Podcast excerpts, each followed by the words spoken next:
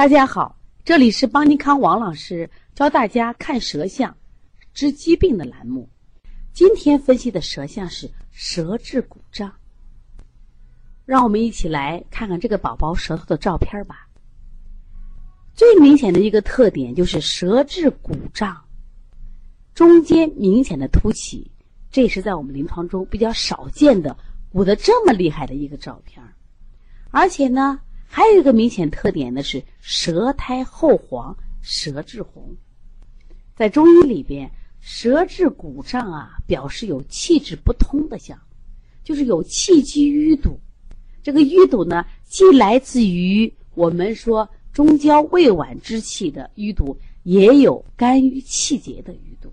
现在的小孩子呀，这爱生气的不少呢。第二个特点呢，舌苔厚黄，舌苔厚。就积食了，积在哪儿了？积在胃肠道了。舌苔为什么这么黄呢？还说明这个孩子的积食化热了，气滞不通也化热了，反映在舌苔上。正因为化热了，所以他的舌质是红的。在中医里舌诊里边，红色表示热的象。那么这个孩子是什么情况呢？这是一个五岁的男孩。他的身高和体重却偏低，大眼看过去呀，像一个三岁多的孩子。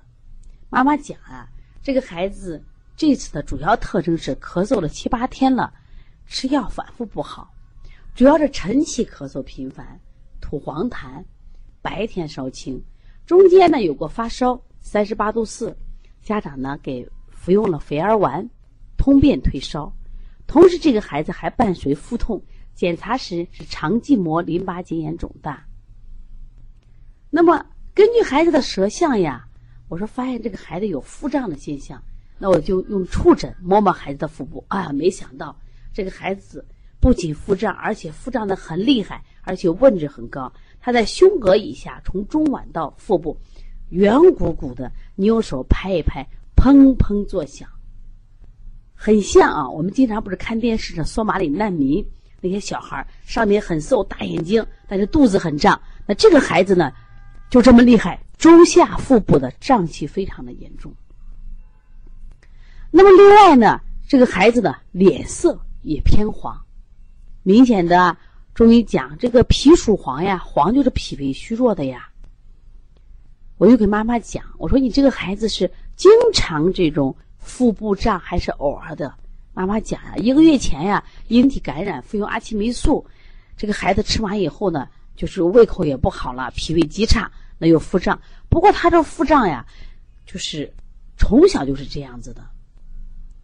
说这个孩子呢，因为不长个呀，也不长肉，我们就着急的很呀，所以说经常给孩子多吃一点好东西。那么我就问家长，我说你什么时候开始给孩子加辅食的？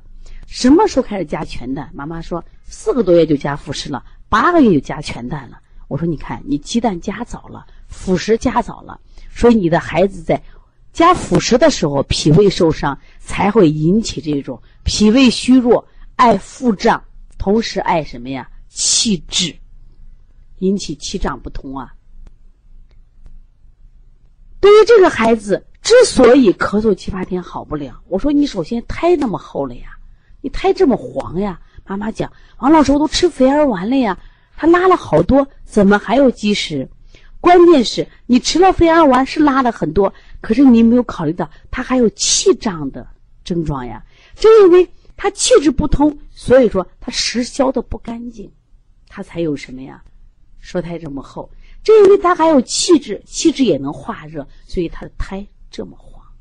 你如果胎不消，黄苔不掉，鼓胀的这个舌质不平坦，我说你的孩子咳嗽还好不了，脾胃还好不了，身高体重还长不起。所以说调你这个孩子，重点要把他的气机和时机调好，这个孩子身体就调好了。事实上，这个孩子呢，呃，调到第三天的时候，他的舌苔就没有那么黄了，也没有那么厚了，但是。鼓起来的这部分还有，因为这是常年累积呀。我说像肝疾，肝疾就是什么呀？是个长时间的病呀，不可能一下子消掉。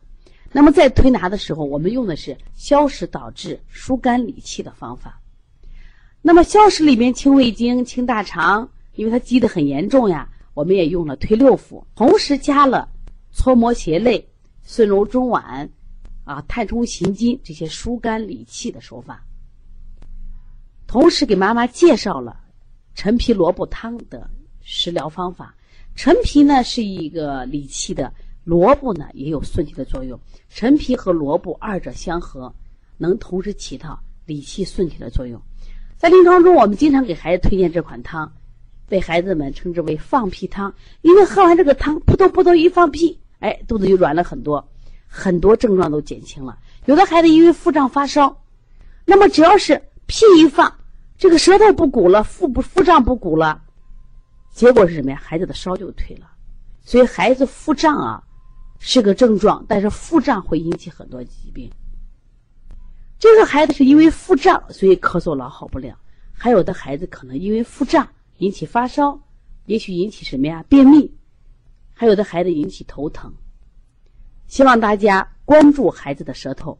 今天听了王老师的分享，回家看看孩子的舌头。你的孩子舌质鼓胀吗？